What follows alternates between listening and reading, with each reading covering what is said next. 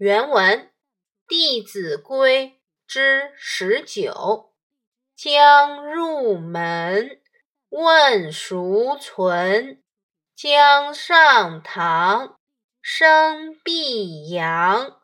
人问谁？对以明。吾与我不分明。注释：一、孰存？有人在吗？二、堂前世正厅。三、无我。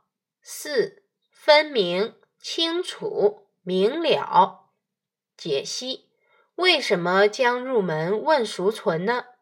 这一条是告诉我们。生活中的行为礼仪，我们无论是去好朋友的房间，还是进老师的办公室，都要先敲门，问里头有没人，千万不要冒冒失失就跑进去，这样可能会妨碍到别人，是不礼貌的。大意：将要进门之前，应先轻轻敲门，问有没有人在。不要冒冒失失就跑进去。进入客厅之前，应先提高声音，让屋内的人知道有人来了。